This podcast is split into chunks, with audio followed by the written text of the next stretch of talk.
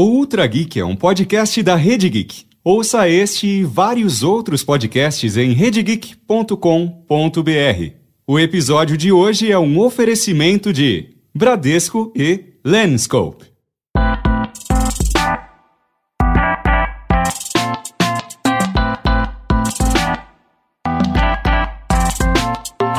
Se você está ouvindo esse podcast de seu notebook, do seu smartphone, ou seja lá de onde for, você precisa agradecer a Xerox. Não, a empresa não é patrocinadora da Rede Geek. Não recebemos nadinha, nem mesmo um toner para as impressoras da Casa Geek. Sua gratidão deve-se ao fato de ter sido a Xerox, a empresa mãe das tecnologias, que hoje a gente não consegue mais viver sem computador pessoal, interface gráfica de usuário, padrão Ethernet, mouse, diagramação de documentos de texto, software de criação de imagens e por aí vai. O número de criações que surgiram nos laboratórios do centro de pesquisas da empresa é impressionante. Mais impressionante ainda é pensar como, apesar de ter sido o berço do computador pessoal, a Xerox não virou uma das maiores corporações de tecnologia do mundo. No Ultra Geek de hoje, você vai descobrir o que aconteceu com a empresa e por que a palavra Xerox significa muito mais do que uma cópia numa folha de papel. Depois desse podcast, você nunca mais vai olhar para uma máquina de Xerox sem fazer uma reverência aos cérebros revolucionários que um dia estiveram juntos para criar as tecnologias que tanto amamos.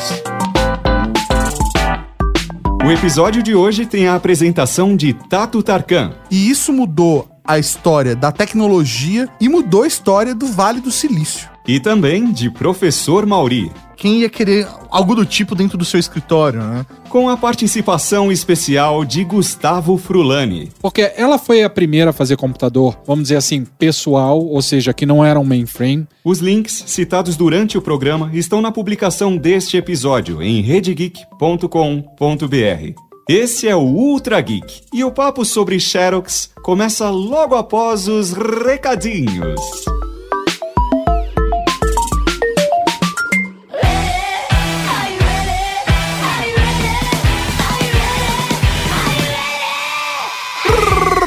Recadinhos, cavalaria!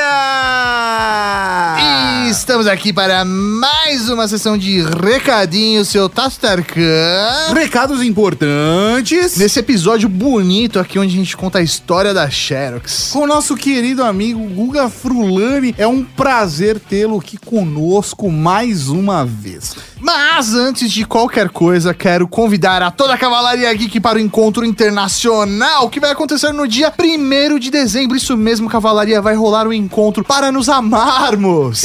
Exatamente. As vagas são limitadíssimas. E para garantir a sua presença, é só entrar em bit.ly barra Encontro Cavalaria. Tudo junto, Encontro Cavalaria. Entra lá, são 20 reais que será completamente convertido tanto para o espaço, que é um karaokê, quanto para algumas surpresas que a gente quer fazer. Vamos lá, Cavalaria Geek, vai ser muito legal passar esse dia com vocês a partir das 17 horas no dia 1 do 12, um domingo. É um ambiente familiar, então você pode ir com a sua esposa, com seu esposo, com os filhos. Vamos todos juntos que vai ser muito divertido. Vai ser bem da hora mesmo, mas corre, porque daqui a pouco a gente fecha o registro. A gente tá avisando rápido, porque é um encontrinho familiar, vai ser bem bacana. Aproveitando, o professor Maurício e quero falar de uma outra coisa importante com a cavalaria no dia 28 de novembro, também conhecido como essa quinta-feira, faremos nossa tradicional live da Black Friday. Sim, se você está querendo comprar alguma coisa, não precisa ser gadget, qualquer coisa, participe da nossa live, da nossa maratona de descontos, porque vamos ficar juntos ali procurando as melhores ofertas e compartilhando a nossa experiência de compra com vocês. Exatamente, a ideia é a gente estimular não a compra por impulso, mas sim a compra consciente. Esse é o trabalho e a missão do porquê a gente faz essa Black Friday ao vivo, essa maratona de descontos. Todas as Black Fridays, essa live onde a gente conversa com a galera, ajuda você a otimizar o melhor possível o dinheirinho que você tem aí no bolso, seja fazendo as compras certas ou até mesmo conseguindo as melhores promoções. Então vai lá em youtube.com/barra Geek, se inscreva no nosso canal se não é inscrito e clica na sinetinha para ser notificado de quando a live começar. Por último, mas não menos importante, temos alguns recados para avisar a galera. Tem a continuação do papo que a gente teve lá no saque sobre o fim do Ultra Geek. Sim. Recomendo que você ouça se você não ouviu ainda. Não, só resumindo, o Ultra Geek vai acabar e é isso. E Mas tá tudo ouve, bem. Ouve mas, lá. é tu- mas tá tudo bem. A parada é, tá tudo bem, vai ser da hora pra caramba e todo mundo vai ficar muito feliz no final da parada. Mas pedimos para as pessoas mandarem perguntas pra gente sobre uma parada que vai rolar. Ouça o saque, o link tá aqui no post, o fim do Ultra Geek. As perguntas devem ser enviadas para o nosso WhatsApp em áudio até o dia 4 de dezembro, às 11 horas da manhã. Assim como vamos fazer aqui um adendo pra você que ouve os nossos podcasts no aplicativo da Rede Geek. Com a massificação de soluções para ouvir podcast, a gente percebeu que não faz mais sentido a gente investir no aplicativo. Nós temos o nosso próprio aplicativo, já existem diversas ferramentas e soluções que são melhores, inclusive mais populares, como por exemplo o próprio Spotify. Então, Exatamente, o Google Podcasts ele tem várias soluções legais e a manutenção dele é cada vez mais complicada. A gente fez uma pesquisa com a galera e percebemos que muita gente usa o aplicativo da Rede Geek para ouvir os podcasts da Rede Geek e os outros podcasts já tem naturalmente nessas outras ferramentas e essas próprias ferramentas estão já divulgando o podcast. Então, por conta disso, a gente vai gradualmente até final do ano encerrar o aplicativo da Rede Geek. Então, se você utiliza ele, faça a migração, procure um que esteja no seu gosto. Então a gente recomenda usar o Spotify, o Google Podcasts, o próprio Pocket Cast, o, o Podcast Addicted tem várias soluções. Dá uma fuçada e se tiverem dúvidas, mandem que a gente responde lá no saque também. Por último, avisando quem colabora com a gente no Padrim, se você não colabora, fica aí a dica. Nós vamos dar ingressos para assistir Star Wars com a Cavalaria Geek no cinema. Olha! É isso mesmo, já compramos os ingressos, já está garantido. Nós vamos avisar aqui nos recadinhos como vai funcionar e lá no saque também. Então fique ligado que nós vamos avisar como vai ser a dinâmica para assistirmos todos juntos Star Wars. A gente gosta de fazer essas bagunças com a galera que apoia a gente no Padrim. Então, se você não apoia ainda, vai lá em redgeek.com.br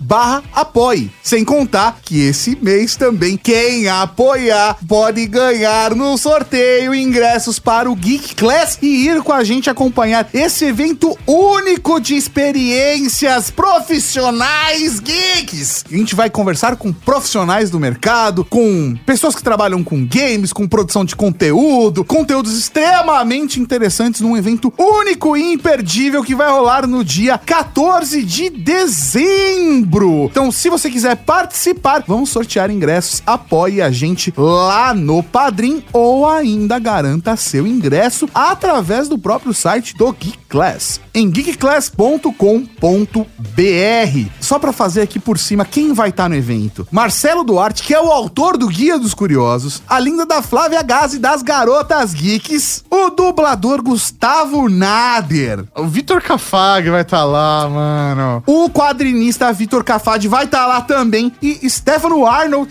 que é o presidente da Tectoy. Ele hoje é presidente de conselho, mas é o cara que. É o criador, É o né? cara que construiu toda a história da Tectoy. A gente vai falar. Vai ser um papo fantástico sobre mercado geek no Brasil, de um jeito que nunca houve antes. Então, se você quer participar, apoie a gente no Padrim e garanta o seu ingresso também. geekclass.com.br. Mas é isso aí, Tato. O que tem agora? O que tem agora? O que tem agora? Agora tem podcast, podcast, podcast. podcast.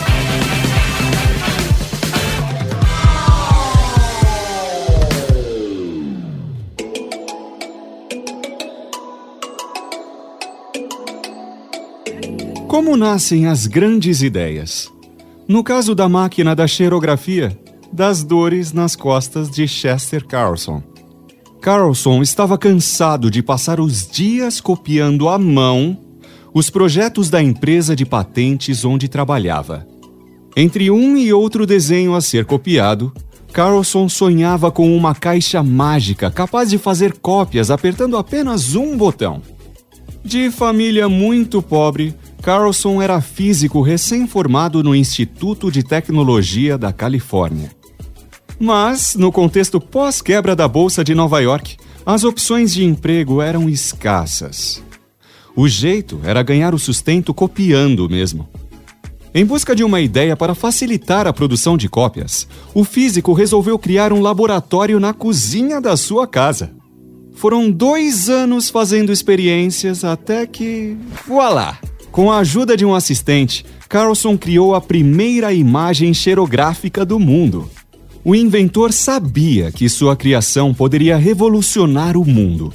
O problema foi convencer o mundo disso. Procurou a IBM, a General Electric e a empresa dos mimeógrafos AB Dick. Nada. Ninguém via utilidade na sua invenção. Carlson já estava perdendo as esperanças quando uma pequena empresa de produtos fotográficos de Nova York entrou em contato. Era a Halleyed Company, empresa sob comando do visionário executivo Joseph Wilson. Com a invenção de Carlson nas mãos, Wilson fez nascer a Xerox, a primeira máquina copiadora da empresa, lançada em 1949. Apesar da lentidão e da sujeira, a máquina tinha potencial. Dez anos de investimentos depois, a empresa lançou o modelo 914 totalmente automatizado. Foi um sucesso. Carlson finalmente tinha realizado seu sonho de criar uma caixa mágica copiadora. Multimilionário, Carlson ainda tinha um desejo. O inventor gostaria de morrer como veio ao mundo um homem pobre.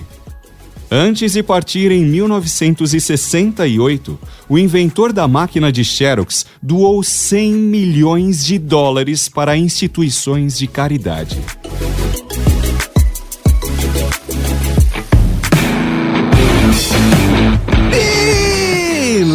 Beleza, vamos falar sobre Xerox. Sim, senhor Tatarka, essa pauta está faz tempo aqui na nossa mira. Faz tempo que nós queremos contar a história da Xerox, que influencia demais o mundo dos geeks hoje. Exatamente, Xerox está no nosso sangue e a gente não sabia. É, e para isso nós trouxemos aqui nosso querido amigo, esse cara que é geek raiz, senhoras e senhores, Guga Frulani.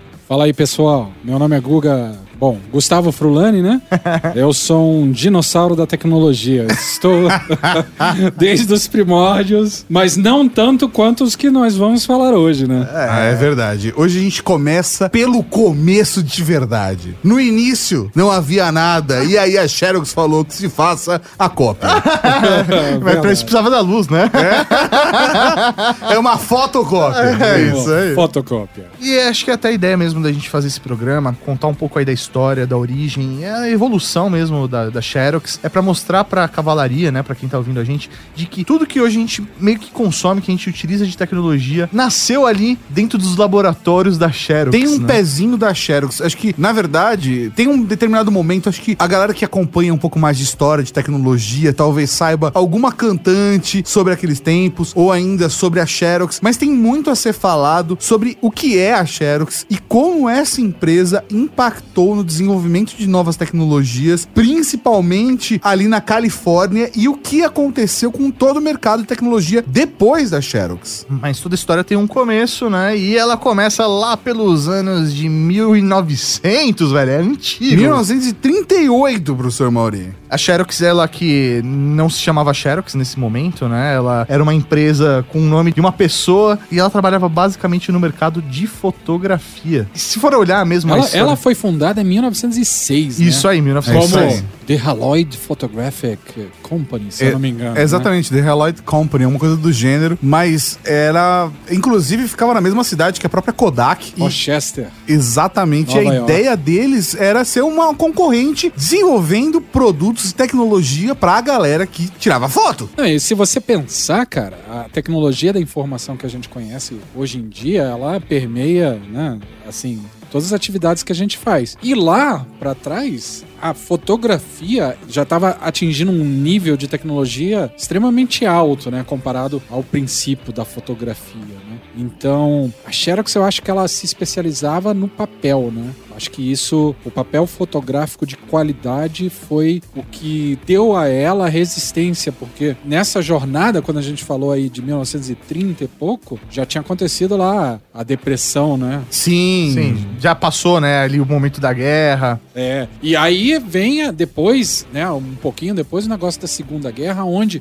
existia uma necessidade do exército americano para reconhecimento de ter clareza na, nas fotografias, né? E aí isso garantia permitiu que ela sobrevivesse dois períodos negros para qualquer companhia, né? E depois ela acabou se interessando. E isso é legal, né? Porque a gente vai dar uma olhada e dois anos antes dela adquirir do criador, que parece É, o até. Chester Carlson. É, né? Ele parece personagem da Marvel, É, né? na DDC, da, O Peter da Marvel, Parker. é, da Marvel, da Marvel. Então, o- eles tinham adquirido a tecnologia de uma outra empresa, 1936, que era Recto, Recti. Era uma outra tecnologia que não era a tecnologia de Da foto, fotocópia, da é. fotocópia. Porque no primeiro momento, a Halloween Company não era a Xerox, né? E acho que até vale citar isso, que as pessoas normalmente associam Xerox à fotocópia. Mas não nasceu por conta disso, era uma empresa de fotografia. E o caminho que ela estava vivenciando direcionou até a década de 30 encontrar um cara chamado Chester Carlson, que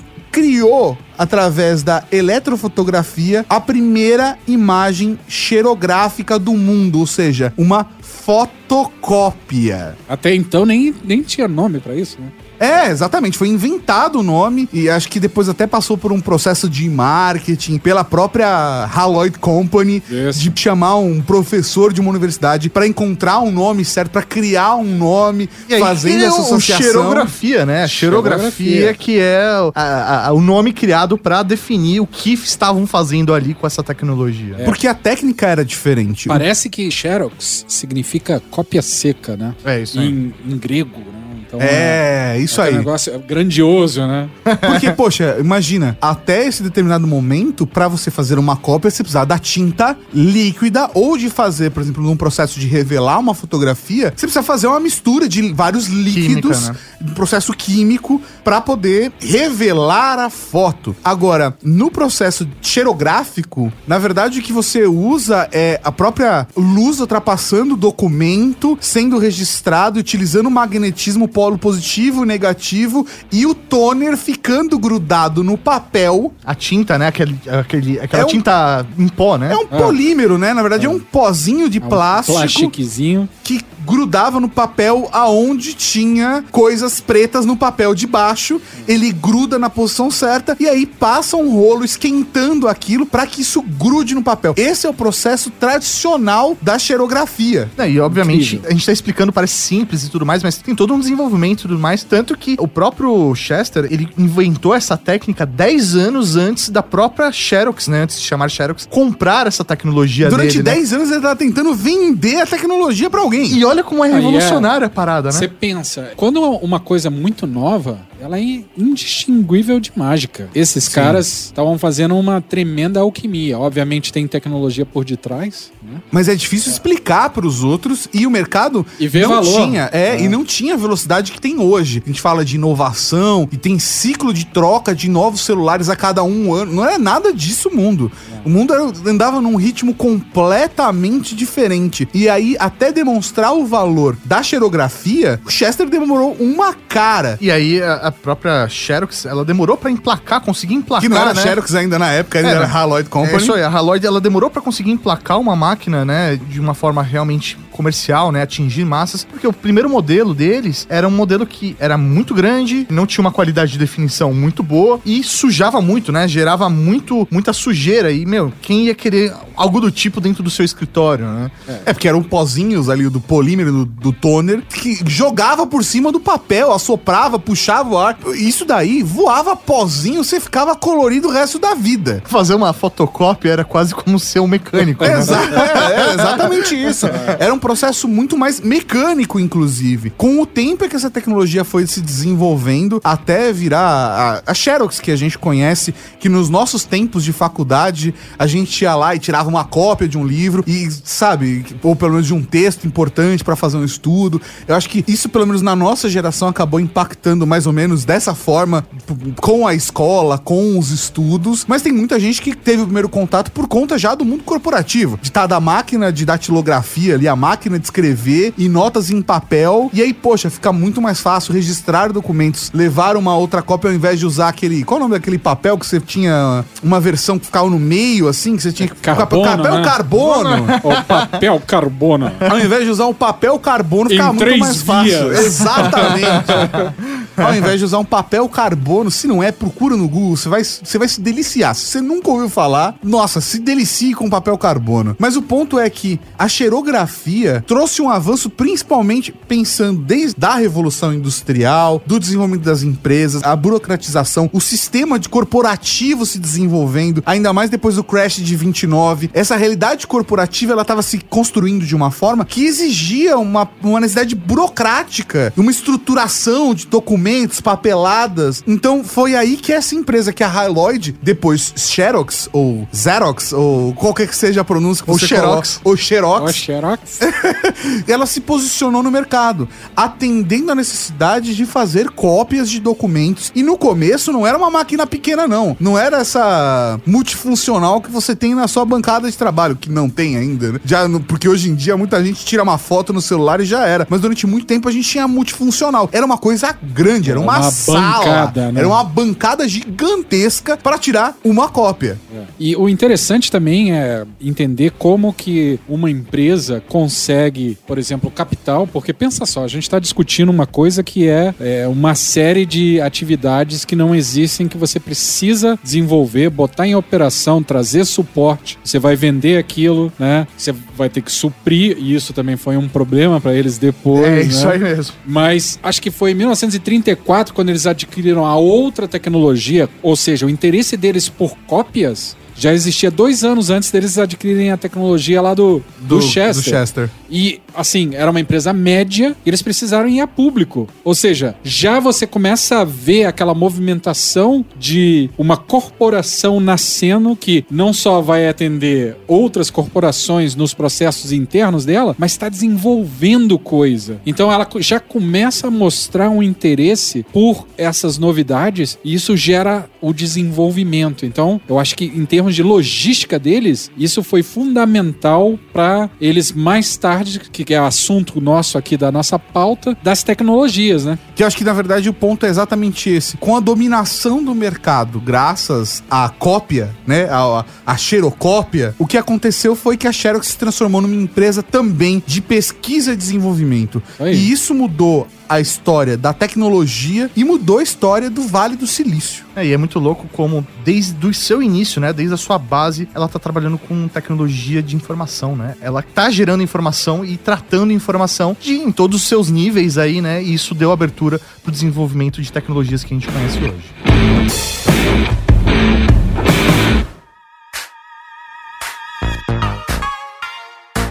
No final da década de 60, Jack Goldman, cientista-chefe da Xerox, pediu ajuda para George Pake, reitor da Universidade de Washington. Jack desejava criar um centro de pesquisa para a empresa. Mas qual seria o lugar ideal para receber o centro de pesquisa? Palo Alto, na Califórnia. Tinha potencial. A região que hoje é conhecida como Vale do Silício começava a reunir empresas de tecnologia e a nata dos pesquisadores das universidades. Foi assim que, em 1970, o PARC, Palo Alto Research Center, foi inaugurado. A 5 mil quilômetros de distância da sede da Xerox em Nova York, os cientistas estavam livres para criar o que quisessem. John Warnock, um dos pesquisadores do parque, que depois se tornaria um dos cofundadores da Adobe, explicou como era o trabalho no centro de pesquisa. Abre aspas. A atmosfera era elétrica, havia total liberdade intelectual, quase todas as ideias eram desenvolvidas e testadas regularmente. Fecha aspas. Em apenas três anos, os pesquisadores fizeram nascer o Xerox Alto, nada menos que o primeiro computador pessoal da história. Apesar da revolução que o computador do parque causou no Vale do Silício, ele não saiu do laboratório. O negócio da Xerox eram as máquinas de fotocópias. Investir no novo segmento era arriscado e a Xerox não quis dar o passo maior que a perna. Imagine só uma realidade paralela em que a Xerox tivesse colocado fé nas invenções de seus cientistas. Hoje, você estaria olhando para mouses, monitores e PCs com a logomarca da Xerox estampada. Moral da história: quando tiver um centro de pesquisa sob seu comando, acredite em seus cientistas. Eles podem realmente ter desenvolvido algo que pode mudar os rumos da história.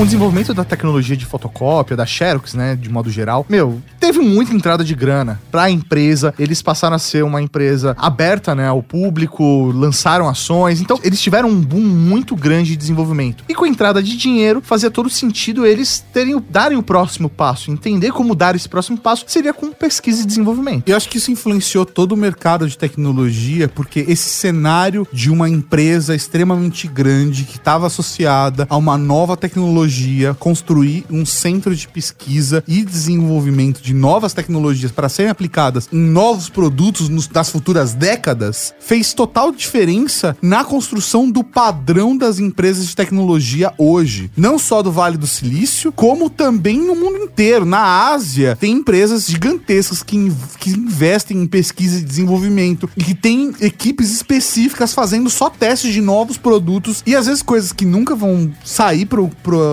pro público geral, vão às vezes para um universo muito específico, ou os produtos que vão bombar daqui a 10 anos estão sendo desenvolvidos hoje. Às vezes é uma tecnologia que não está sendo desenvolvida para essa aplicação, mas que chega lá na frente e o pessoal fala: opa, se eu pegar isso daqui e utilizar para tal coisa, isso é um produto. E acho que isso acontecia bastante. E o ponto dessa transição para ela foi quando ela criou o Xerox Park, que era o centro de pesquisa e desenvolvimento ali onde hoje é o Vale do Silício, né? Isso Incrível, em 1970. E- Eles criaram o, o Vale antes, do Silício Antes ali. de ser chamado né, Vale, Vale do Silício. Silício. Era o Xerox Park. Paulo Alto, né? Exatamente. Na verdade, por isso que é o parque, né? Paulo Alto Research Center. Center. Sim. E é, é incrível como você... Não é parque com K, é com C, tá? Com C. É, é incrível como você, olhando para a empresa, você vê que uma das coisas que afetou essa guinada de desenvolvimento foi o Peter McLow. Até então, isso é em 1966. Até então, o foco dela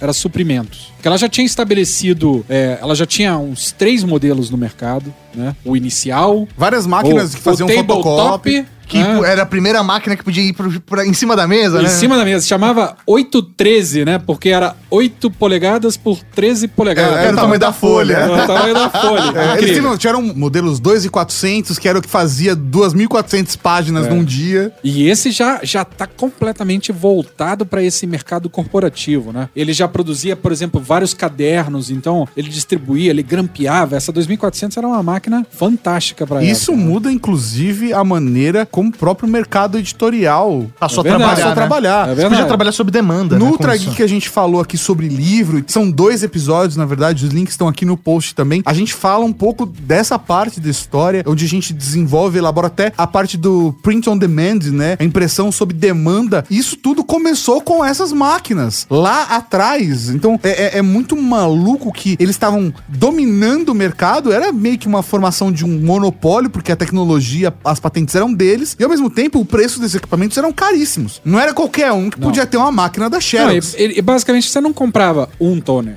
você comprava o serviço da máquina. Muitas vezes você não adquiria, você estava comprando o serviço, né? A máquina era alugada, né?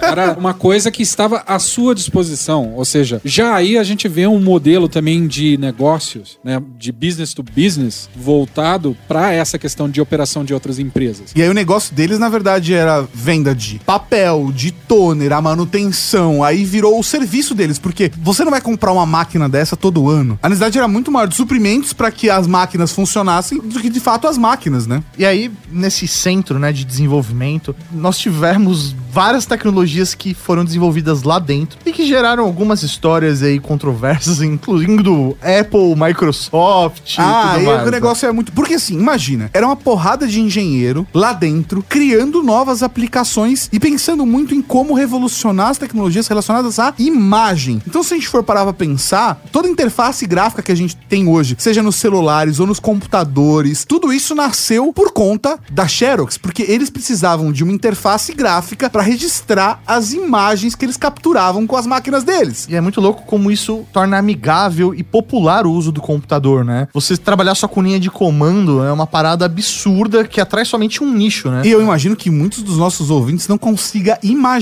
É. como é interagir com uma máquina sem uma interface gráfica. Eu, eu, como tinha falado no começo, eu sou um dinossauro, né? E até hoje em dia eu tenho site de hospedagem. Para quem não sabe, a minha esposa é a Veridiana Serpa, ela tem alguns blogs, entre eles o Geek Chic, 30 e alguns. E eu sou a hospedagem dela, porque basicamente no final do dia faz muito mais sentido você ter acesso à tecnologia e poder fazer, né? Então eu acho que esses caras, obviamente, eu não tô querendo me comparar a eles, mas eu acho que além de serem extremos homens de negócios, eles eram cientistas. Sim. Eles eram pesquisadores. Eles tinham uma curiosidade. Aquele negócio que a gente chamava lá do escovador de beach na minha época, né? Que obviamente todo mundo tem uma referência de hoje em dia. Só que esses ambientes de hospedagem, eles normalmente é tudo linha de comando, né? E isso, ele pode ser atrativo porque você sabe o que, que ele faz, mas é difícil, não é fácil. Então, a gente poder estar desenvolvendo uma interface gráfica para facilitar os processos, as atividades que os usuários estão fazendo, é uma coisa fantástica, né? Assim, é inovadora. Ninguém tinha pensado nisso antes. Mas é muito louco, Guga, que como que a própria Xerox não enxergou isso, né? É, Eles estavam muito presos no modelo de negócio deles. Então, por exemplo, poxa, a invenção do mouse, a invenção da Ethernet, né? O padrão É, Ethernet. O padrão Ethernet é dos caras. A rede mundial de computadores. É incrível, Existe né? por conta do padrão Ethernet. Não, é- É o primeiro passo da história, interligar computadores. É uma parada que o padrão que a gente usa nasceu lá, na lá. Xerox. Então, assim, a própria interface gráfica, o primeiro aplicativo de edição de imagem ou de diagramação, tudo isso nasceu lá. A, a internet não existiria, os celulares, os computadores não existiriam da forma como são hoje se não fosse graças à Xerox. Ou não tão rápido, né? Pelo menos isso. Mas o ponto é que o negócio deles era vender suprimento pra máquina de cópia. E eles estavam desenvolvendo essas pesquisas pra entender como eles iam poder manter esse negócio deles pras próximas décadas. É, e aí a gente tem um cara como Steve Jobs que teve acesso a essas, essas tecnologias, né? É, e por uma questão até de negócio mesmo entre Xerox e Apple na época, ele teve acesso a, a essa pesquisa e desenvolvimento dessas interfaces gráficas, mouse, e conseguiu enxergar nisso todo o potencial que ele precisava pra desenvolver a Apple. É, né? e não só a Apple, outras empresas também passaram por isso, mas o ponto é que a Xerox desenvolveu essas tecnologias, mas eram excelentes tecnologias que tinham sim viabilidade de se tornarem bons produtos, mas eles estavam muito focados no que era de fato o negócio deles. Então, por exemplo, digamos que você, Mauri, tem um ótimo restaurante e para limpar esse restaurante, você criou um produto de limpeza excelente. Para você fazer esse produto de limpeza ser vendido ou, desenvolver esse outro produto, é um outro esforço completamente de Ah, negócio. sim. O seu um segundo produto pode ser melhor do que seu restaurante. Mas se você fala, eu tô no negócio de restaurantes, você nunca vai desenvolver o produto de limpeza. E acho que foi esse o negócio que aconteceu no final das contas, porque eles tinham excelentes produtos nas mãos, mas eles não tinham uso, porque o negócio deles era vender suprimento para máquinas. E ainda mais que eles passaram por um problema aí no, no final do, do século, com o, o ponto de que eles foram, eh, na verdade, eles foram acusados de monopólio. É. E o governo dos Estados Unidos falou que eles eram obrigados a abrir patente, né? abrir patente, do tipo licenciar. Então, os concorrentes poderiam comprar as patentes deles e pagar a licença para poder utilizar isso. E, obviamente, se você abre isso de alguma forma, você potencializa o acesso à sua tecnologia e que sejam desenvolvidas novas tecnologias a partir da sua. Então, assim, é, positivo porque as, as outras empresas conseguem dar saltos, mas não existiam empresas como a HP, como a Epson, Até mesmo a IBM acabou utilizando dessas tecnologias, né, pra, a seu favor. Não, exatamente. Várias outras empresas utilizaram isso a seu favor. Inclusive, para atender a demanda da rede de clientes que a Xerox já tinha. Então, olha, eu tenho um toner mais barato do que o da Xerox. Então a Meu Xerox. suporte é mais barato que o dela. Exatamente, a. Xerox tava com outro problema nas mãos. De É. não E a- só além, desenvolver. Aí já é além dos suprimentos, aí é uma questão da tecnologia total. Alguém poderia estar fornecendo um equipamento que faz a, a, A né? eletrofotografia ou Sim, a, sim. a xerografia. Então é, é incrível você ver como, embora a empresa tenha uma visão, né, ela tá, ela é líder de mercado, ela consegue ter uma desconexão de um possível crescimento de mercado. Então é, é o paradigma dentro do paradigma. Ela não conseguia na sua linha de produtos e serviços tá estendendo, porque ela foi a primeira a fazer computador, vamos dizer assim, pessoal, ou seja, que não era um mainframe. Ela botou em mercado. Ela não ficou satisfeita com os resultados, porque ela vendeu 25 mil unidades. É o Xerox é, Star. O, é, o Xerox, eu- se eu não me engano, é o Xerox Star. Xerox Star que saiu em 81. É. E antes disso mesmo, ela fez um que ela não botou em mercado. E todo mundo queria. É isso aí, o, o- pessoal ali do Palo Alto falou- ficou maluco quando viu o, o Xerox Alto, que saiu em 73, falou, meu Deus, eu preciso disso! E eles não lançaram. cara. Incrível. Então, é aí que você consegue ver que entre o desenvolvimento e a gestão de uma empresa, na questão estratégica de negócios, pode ter uma desconexão. Ou seja, eles perderam uma oportunidade de gerar novos negócios. Talvez eles não tivessem entendido essa capacidade, mas que eles tinham. O próprio Steve Jobs ele fala que se a Xerox soubesse o que eles tinham na- nas mãos depois da visita dele, que já em Esse si, é- é- a gente vai contar a a gente vai vai- vai falar a melhor isso, né? Mas depois que ele foi lá, ele parou pra pensar e falou, cara, tipo, 20 anos depois, Ele, eles deu seriam maior entrevista, chegou a do falar que a disso já. IBM, do que a Dell, do que a Microsoft, do que todas juntas, porque Teria engolido tudo. eles desenvolveram, né? Assim como se o, o Jobs não tivesse perdido a direção da empresa dele, ele teria chegado no que ele fez mais cedo. E é inegável, né? Sim. Inegável a capacidade de empreendedorismo que a mente de um cidadão tem, né? É incrível.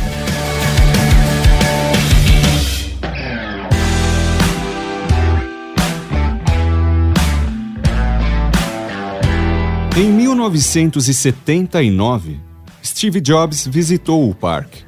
Em vídeo produzido pela Business Casual sobre a relação de Jobs e Bill Gates com a Xerox, Jobs aparece contando como foi sua primeira visita ao parque. O vídeo tem o sugestivo nome: Os Ladrões da Xerox, Steve Jobs e Bill Gates. Nós traduzimos o trecho de Jobs para acompanhar como foi a sua visita ao parque. Abre aspas. Tinha umas três ou quatro pessoas me incomodando, dizendo que eu deveria levar o meu traseiro até a Xerox Park. Eu finalmente fui e vi o que eles estavam fazendo lá. Eles foram muito gentis e me mostraram no que estavam trabalhando. Eles me apresentaram três coisas, mas eu fiquei tão cego pela primeira que nem vi as outras duas. Uma das coisas que eles me mostraram foi a programação orientada a objetos. Eles me mostraram isso, mas eu não vi. A outra foi um sistema de computadores em rede. Eles tinham mais de 100 computadores autoconectados em rede, usando e-mail, etc, etc. Mas eu não vi isso. Fiquei tão cego pela primeira coisa que eles me mostraram que eu não vi mais nada. Era a interface gráfica de usuário. Aquilo era a melhor coisa que eu já tinha visto na vida. Hoje eu me lembro, era uma interface muito falha, incompleta. Eles haviam feito muitas coisas erradas, mas ninguém sabia disso na época. O que importa é que eles tiveram a semente, a ideia, e fizeram isso muito bem. Depois de ver a interface dentro de 10 minutos, era óbvio para mim que todos os computadores funcionariam assim algum dia. Era óbvio.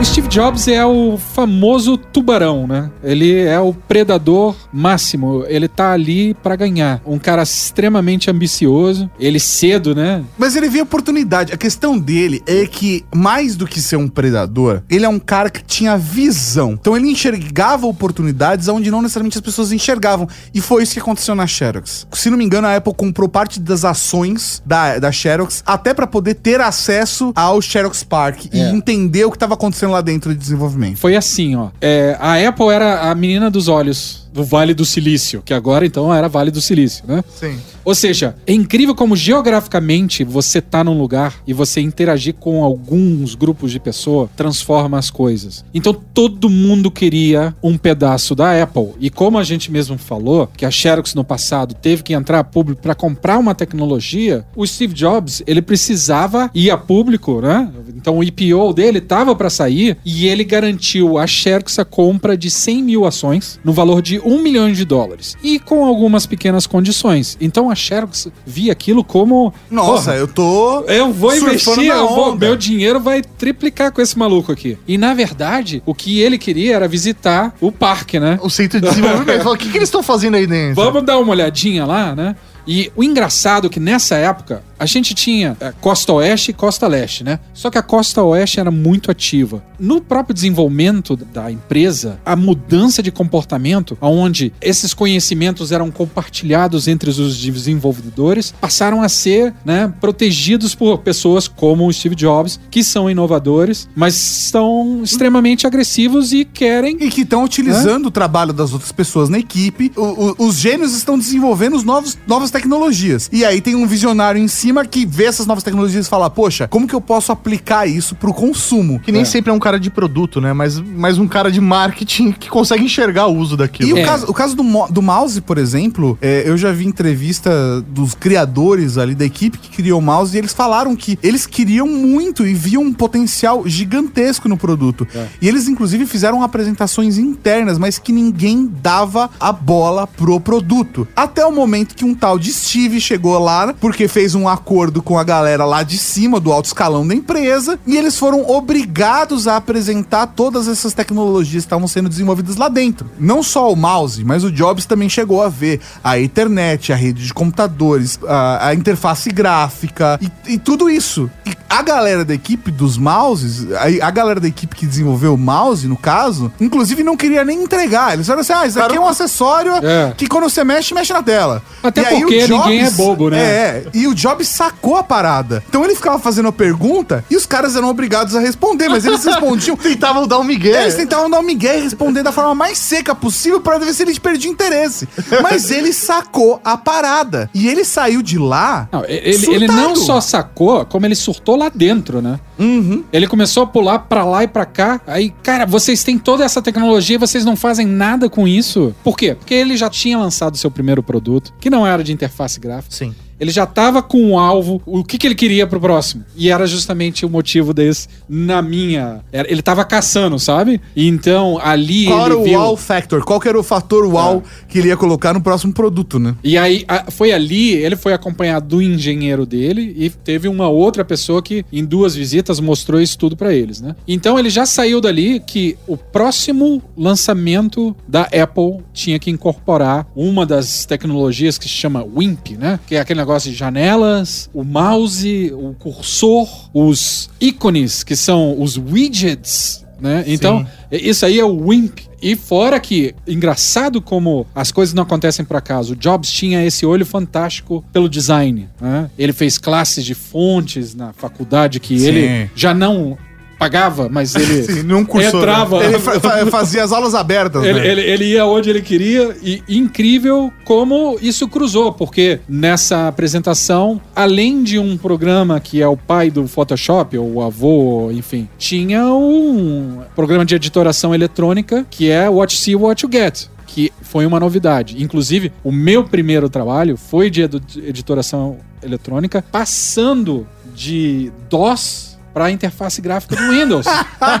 tá? Então, é revolucionário, porque você Sim. nessa época, a gente tá falando tipo de 1988. Para você produzir uma peça gráfica, você precisava de fotolito ou fotoletras. Fotoletras é um processo fotográfico. Te cobram por cada fonte que você põe. Quanto maior a fonte, mais caro é. Então um texto fica caro. Me aparece um outro, digamos assim, empreendedor e me mostra a impressão de uma impressora da Apple, a laser, que aí já é depois que, Que a é- Xerox foi obrigada a licenciar. Exato, porque a tecnologia é exatamente essa. É. A impressora laser é o próximo passo de uma xerocópia, né? E, foi, e, Exatamente. foi- e é uma e a primeira impressora laser é da Xerox. Sim, e continua utilizando o toner até E hoje. não obstante, a primeira impressora a laser acessível foi a da Apple.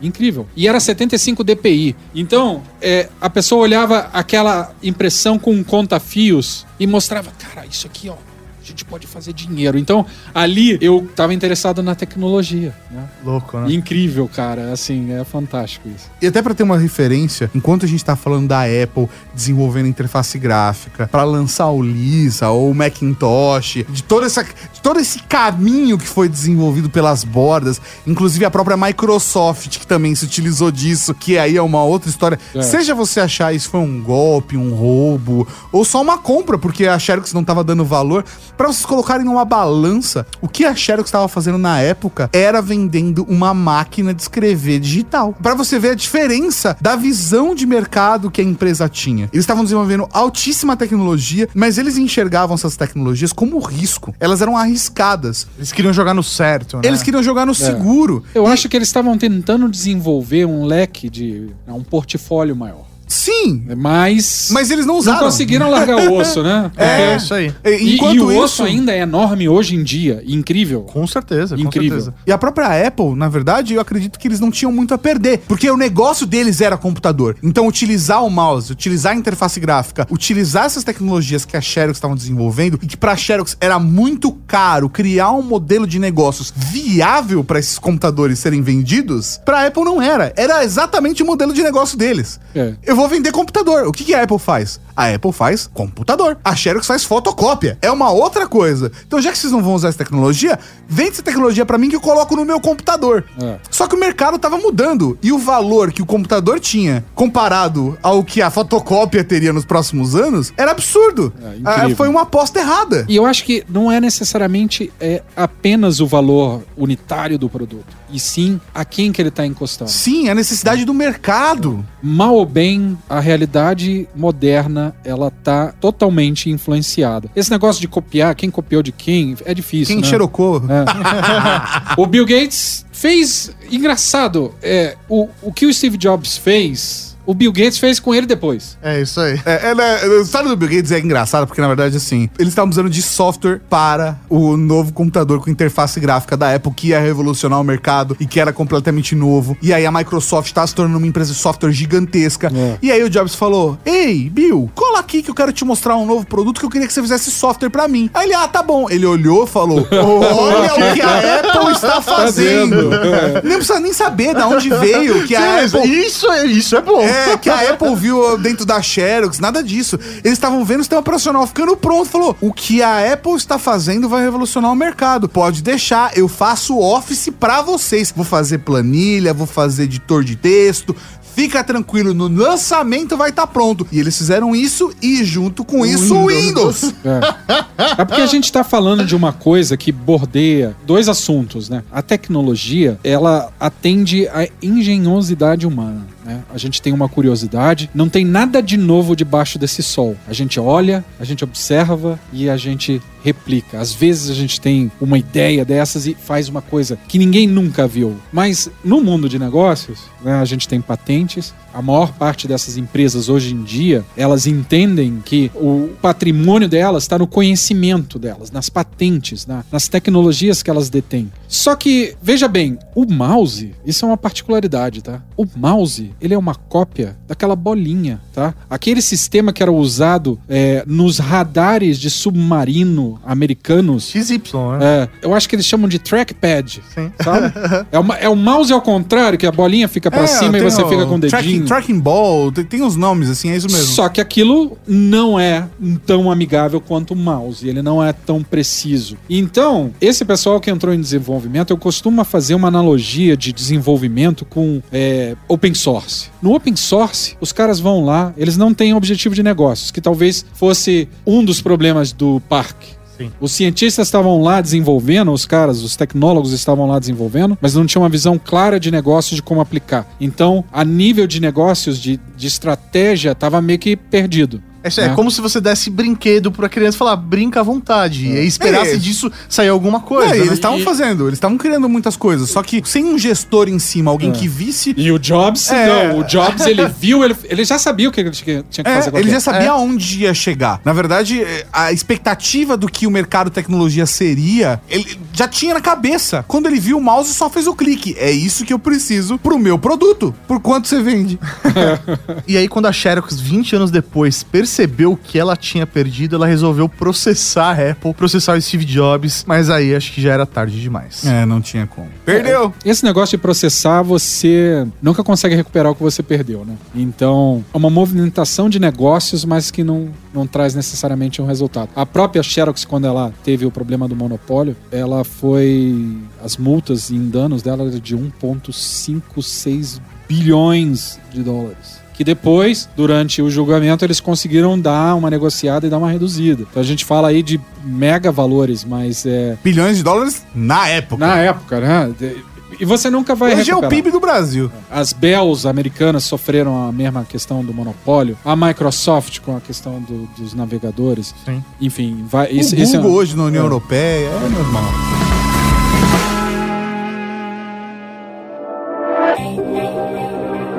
Em junho de 2002, a Xerox admitiu irregularidades no balanço das receitas. Segundo informações do site Tecmundo, a fraude chegou a 2 bilhões de dólares em manobras fiscais. Um terço desse valor foi maquiado em atividades aqui, no Brasil. Só de multa, a Xerox pagou 10 milhões de dólares. Com um histórico como esse, pode parecer que a Xerox está mal das pernas. Mas vamos com calma.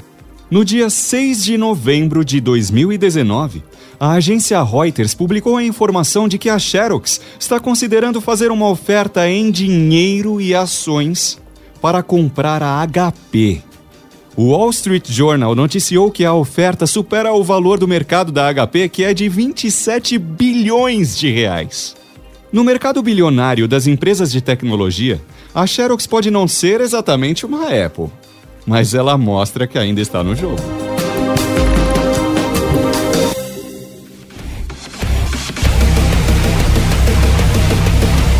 Depois dessa pataquada toda, a Xerox se envolveu em outros problemas. Porque imagina que a fonte de renda que eles podiam ter ganho. Porque assim, ah, a gente liberou as patentes pra todo mundo licenciar e fazer xerocópia e tudo mais. Se eles tivessem feito um computador, talvez o mercado tivesse sido diferente pra eles. Mas depois de algumas decisões erradas, eles Tomaram ainda- outras decisões erradas. Exatamente, cara. Eles foram pegos fazendo manobras fiscais. Inclusive aqui no Brasil, em 2002. Eu, eu diria principalmente aqui na América Latina. E aí, cara, assim, dos anos 90 pra cá, já não, já a situação já não foi fácil, sabe? Desde briga entre sócios, falta de mercado, porque o mundo foi, foi mudando, sabe? Desde a Inkjet, que mudou um pouco a A maneira como a cópia funciona. né? Exatamente, até a própria impressora caseira, porque fica, poxa, sei lá, Epson, HP e outras empresas começaram a criar soluções de impressão domésticas que atendiam, sei lá, Até pequenos negócios. você atendiam pequenos negócios ou estudantes. Poxa, na década de 90, final da década de 90, começo dos anos 2000, já era uma coisa muito mais comum de você ter em casa um computador com o Word da vida e uma impressorinha. Pode não ser a melhor impressora do mundo, mas essas, um scanner, scanner de mesa, scanner de mão, tudo isso começou a mudar o mercado dos caras e eles não estavam prontos pra isso, né? Então foi enfraquecendo a parada. E aí, quando veio as manobras fiscais e a responsabilidade por essas escolhas, que o negócio ficou mais pesado. Ah, e realmente acho que isso queima o filme, né? Dentro do mercado, de uma maneira que, obviamente, o público final não é impactado tanto assim. O cara vai falar, vou deixar de comprar um aparelho da Xerox, vou deixar de fazer uma fotocópia porque a Xerox fez manobras fiscais irregulares, sabe? Mas o mercado de tecnologia mesmo acaba olhando de outra forma como é o desenvolvimento de tecnologia, o que eles podem oferecer e tudo mais, né? E aí, obviamente, valores de ações acabam caindo e o valor de mercado também. Mas mesmo assim, a, a Xerox ela continuou ativa no mercado, ela continuou desenvolvendo tecnologia tanto de fotocópia, impressão, scanner e pasmem até fax. né? É, ele- eles têm muitos processos também por trás que utilizam dessas tecnologias. Então, eles entendem bastante desse é, métier de documentação, né? E, e assim, é, por isso talvez que é até estranho, porque a gente tá fazendo um podcast com arte super história, né? Poxa, vamos falar de história da tecnologia. Como se a empresa tivesse morrido. Ela não morreu, só Não. parece que ela morreu. ela perdeu muito a relevância no mercado, a importância da Xerox na década de 70 e 80 é diferente da importância que a Xerox tem hoje. Assim, dá pra você acessar lá, xerox.com.br. Não recebemos um centavo em impressão da Xerox por conta disso, mas eles trabalham com produto e serviço, pensando em soluções para escritório, para impressão. Tá lá ainda, mas né? Cara, mas se for. Não sei, mais ou menos, viu? Porque em 2008 eles foram vendidos, né? Eles. é, a Fuji Filmes comprou a Xerox, velho, por 6 bilhões. Mano, não é pouca grana. Mas é, é muito mais as patentes do que de fato o negócio, né? Tudo É. bem, mas porra, são 6 bilhões, mano. É, eu acho que, assim, essa é a parte do negócio que a gente não consegue entender. O cidadão comum, a pessoa Sim. comum não consegue entender. Tem uma série de coisas, né, do próprio paradigma da empresa, onde que ela está indo, qual é a estratégia de negócio delas, mas você conseguir perceber essas pequenas nuances que você pode alterar, e eles eram muito grandes, muito grandes. Quanto maior é, mais complicado fica. Então a gente não sabe necessariamente. Mesmo depois dessa compra da Fujifilm, na área de negócios, a gente vê algumas atividades, elas venderam parte. Sabia que elas faziam suporte de estrutura de TI, como a IBM faz? Elas tinham uma divisão. Nossa, eu não sabia disso. Ah, em 2016, ela foi adquirida por uma companhia que eu já trabalhei, a Atos. Então. Sim por isso que eu cheguei a saber disso, né? E, enfim, você vê que mesmo depois dela ser adquirida, parece que então eles estão focando no core business da Xerox, que é fazer Xerox. Sim, fazendo cópia. Né? Então, ah, ainda cópia. E por isso que eu acho que mais do que qualquer outra coisa mostra não a perda de relevância, mas sim o foco num pequeno mercado que hoje em dia possui muito mais outras escolhas, né? Pode ser que o jogo mude, porque sei lá, a impressão como a gente conhece hoje pode mudar por conta dessa empresa. Às vezes eles estão desenvolvendo uma nova tecnologia que tudo vai virar print on demand, que ou coisas que hoje a gente faz somente em impressoras gigantescas, sei lá, impressão de embalagem. Às eles consigam criar um modelo de negócio que seja viável fazer isso digital personalizado, é. um para um. Pode ser. Isso pode mudar o jogo. A gente continua precisando de impressão. Não é uma parada ultrapassada, mas o modelo de negócio não tá dos mais, mais valorizados aí hoje em dia. É, e o que é mais curioso é que toda a empresa, né, a jornada da Xerox começou lá com fotografia, querendo bater de frente com a Kodak e no final da sua história ela é comprada pela Fujifilms, né? É, isso aí. ela meio que continua ali dentro do mesmo universo ainda. E pra Fuji foi um bom negócio, cara. Na época que eles fizeram a compra, a previsão deles é que até 2022 eles economizariam, por conta do uso das tecnologias das patentes, patentes, etc., é. 1,7 bilhões de dólares. Incrível. Então, economizar dinheiro porque compraram outra empresa. É, e, o, e, o, mercado de fotografia foi o que mais teve impacto na transformação digital. Sim. Várias empresas foram pro, pro chão. Kodak assim. merecia um podcast. É, com certeza. Né? É, é impressionante como essa falta de agilidade na mudança de atenção de uma empresa corporativa pode condenar uma empresa, talvez até uma existência boa para ela, mas não necessariamente a mais interessante, senão a gente não via essas manobras, né, esses maquiamentos para esconder a situação real de uma empresa. E vocês acham que hoje seria possível nascer uma nova Xerox nessa situação mesmo de desenvolvedora de tecnologia, mas que não soube aproveitar e acabou se perdendo no meio do caminho? Cara, eu acho que sim. Eu acho que sim. Acho que a gente vai ver companhia que tá tropeçando por conta disso. Apesar de que a velocidade é muito mais rápida, né? A velocidade tá diferente e a gente vê esses movimentos de mercado acontecendo até mesmo em mercados que a gente tá acostumado. Às vezes você vai ver alguma empresa que não tem nada a ver, mas fazendo um celular. Você fala, mas por que, que essa empresa está fazendo um celular? Porque ela está vendo a possibilidade de que se surgir alguma nova onda com alguma nova tecnologia associada às tecnologias no celular, eles vão conseguir se adaptar e entrar mais rápido. Vão surfar a onda. E é por isso que podcast, ah, 2019, é. agora 2020, é o ano do podcast. É porque as empresas estão vendo todo mundo fazer podcast, eles não podem perder a onda. Ou você vai entra... todo mundo. É, exatamente. Tem muita gente que vai continuar fazendo podcast, tem muita gente que vai vai parar. Mas o ponto é, eu não posso perder a onda. Porque se eu conseguir surfar a onda, vai ser mais barato para mim do que eu perder a onda, ver todo mundo surfando e eu vou ter que pagar para alguém me colocar na prancha, entendeu? E eu acho que a parada é exatamente essa.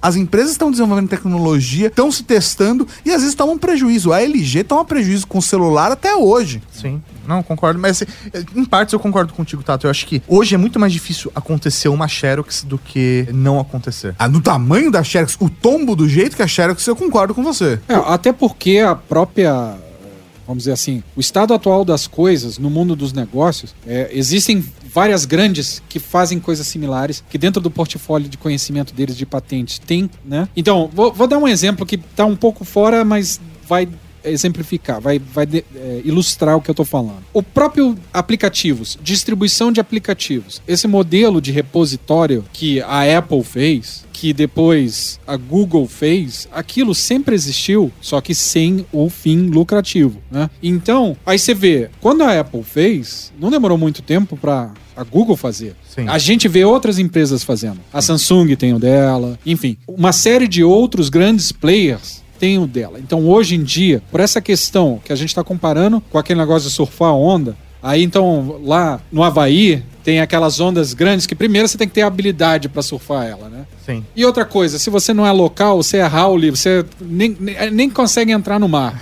né? então, meu amigo, quando você não pode é, ser o único do mercado, quando tem essa competição, isso faz com que seja muito mais difícil a gente ver exemplos da que como aconteceu com a Xerox, né? Porque até por essa é, lição, por esse aprendizado, fica muito mais difícil outras empresas cometer o erro, né? Sim. Até, sei lá, acho que um outro fator que influencia muito hoje é o fator China. A gente tem um desenvolvimento muito rápido de produtos lá. Sei lá, às vezes você vê um, um crowdfunding de um produto e, cara, o cara lançou hoje o crowdfunding. Mano, as fábricas da China já estão fazendo aquele produto para lançar antes de acabar os 30 dias de financiamento Exatamente. coletivo. Já, a China já tá vendendo. Já tá vendendo. Então, assim.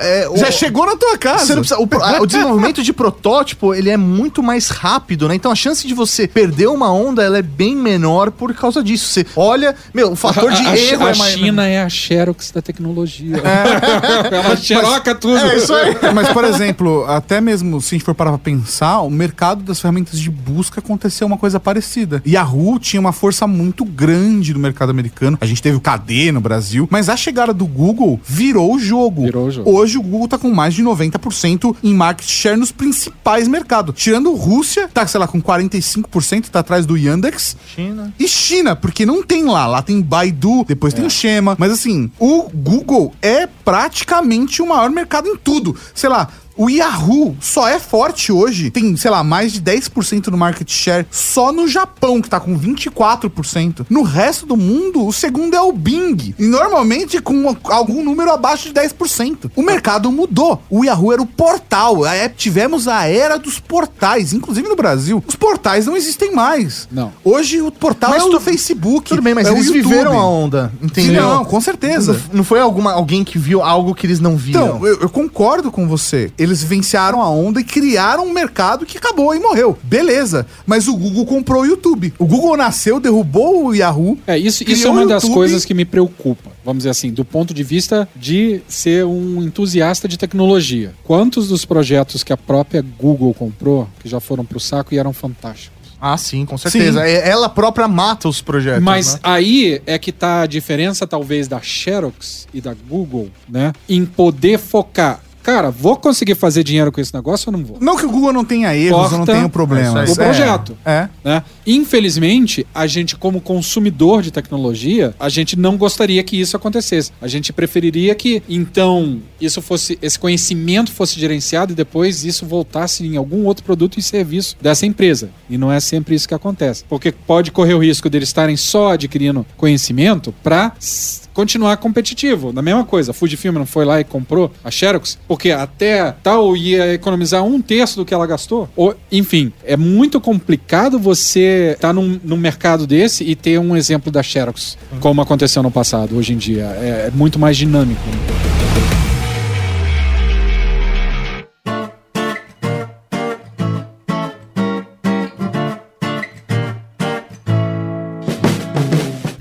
Este episódio é uma produção da Rede Geek. Se você gostou desse podcast, compartilhe com seus amigos. Você também pode apoiar nosso trabalho. Descubra mais em redegeek.com.br barra apoie. Quer fazer parte da Cavalaria Geek e participar do nosso conteúdo? Compartilhe com a gente sua opinião em áudio pelo WhatsApp 11 98765 6950.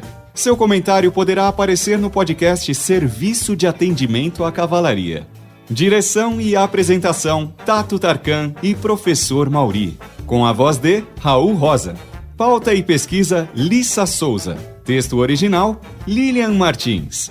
Produção: Laura Canteiras. Arte: Tato Tarkan. E a edição divina de São Eduardo. Ouça mais episódios em redegeek.com.br.